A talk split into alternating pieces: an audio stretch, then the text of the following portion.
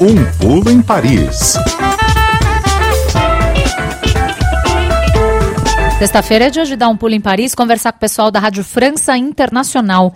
Adriana Moisés, boa tarde. Boa tarde, Tatiana, Marcelo, ouvintes da CBN. Como é boa que, tarde. Como é que foi esse começo de ano por aí, Adri?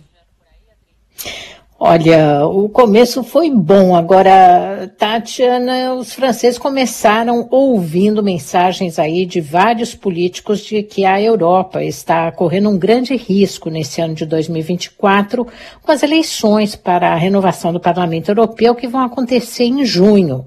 A campanha oficial só começa no fim de maio, mas os candidatos já estão nas ruas. E nas vésperas do Ano Novo, no dia 30 de dezembro, o jornal americano Washington Post publicou uma reportagem denunciando ingerência da Rússia nessa campanha, no partido da líder de extrema-direita Marine Le Pen, o que já aconteceu em campanhas passadas. E, entre outras informações, o, o post revelou que um ex-eurodeputado, quer dizer, do Parlamento Europeu, que é do Partido Populista da Marine Le Pen, aluga um andar na casa dele em Estrasburgo, que é onde fica a sede do Parlamento Europeu, ao número 2 da Embaixada Russa na França. É neste local que teria sido organizado assim uma espécie de gabinete do ódio, como se conheceu aí durante o período do governo do ex-presidente Jair Bolsonaro, Tatiana. E Adri, por que que essas informações que você contou para a gente agora chegaram para um jornal americano? É curioso, né? Essa é a primeira coisa que vem à cabeça da gente. Agora, o Washington Post é um jornal que tem aí um histórico de, de ser um grande veículo de investigação, né? O Post diz que teve acesso a informações de um serviço de inteligência europeu, que obteve documentos do Kremlin com planos detalhados para influenciar as campanhas de candidatos de direita e extrema-direita aqui na Europa, por exemplo, com modelos de frases que os candidatos devem repetir em seus discursos e no contato com os eleitores, é, frases e ideias para enfraquecer o apoio dos europeus à guerra na Ucrânia. Esse serviço secreto europeu, que claro não é citado é, nominalmente, também é, detectou campanhas de trollagem na internet, aqueles trollers, robôs, né, para criar debates, desqualificar os candidatos e veicular ideias favoráveis à extrema-direita. Essas revelações levaram, essa semana, um porta-voz aí do partido do presidente Emmanuel Macron a publicar um post nas redes sociais com a Marine Le Pen desejando feliz ano novo em russo.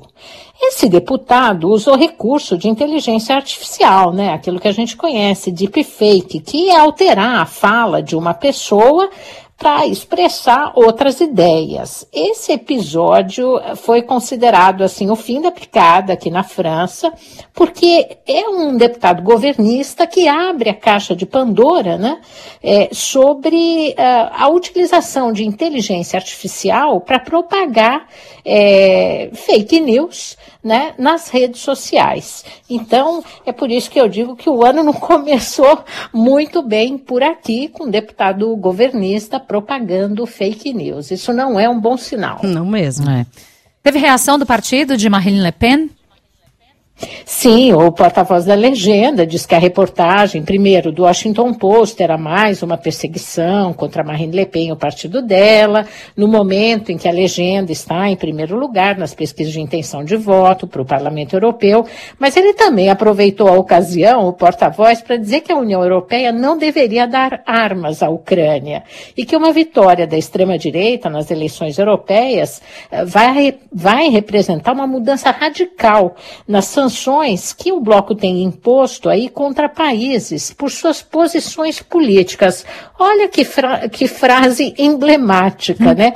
Porque o que ele sugeriu é que os europeus devem suspender as sanções contra a Rússia pela invasão da Ucrânia. E isso é uma posição logicamente favorável ao que pensa o presidente russo Vladimir Putin, Tatiana. Ô, Adri, a gente está falando aqui de fake news, mas se não me engano, a, Euro a União Europeia tem é, dispositivos criou uma regulamentação, uma das mais avançadas do mundo, inclusive, de combate à desinformação nas redes sociais. Foi uma iniciativa do ano passado.